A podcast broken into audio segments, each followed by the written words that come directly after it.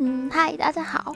呃，我今天要分享的是我，因为我以前在红豆笔店打工，然后反正我们就是，反正有一个客人，他就是买了三个，然后就是七十五，然后他居然拿了七十五个一块给我。重点是他拿七十五个一块就算了，他是直接摊在桌上，他就一边从他零钱袋一直拿一块，一直拿一块，然后就拿出来摆在桌上，然后他也没有要数的意思。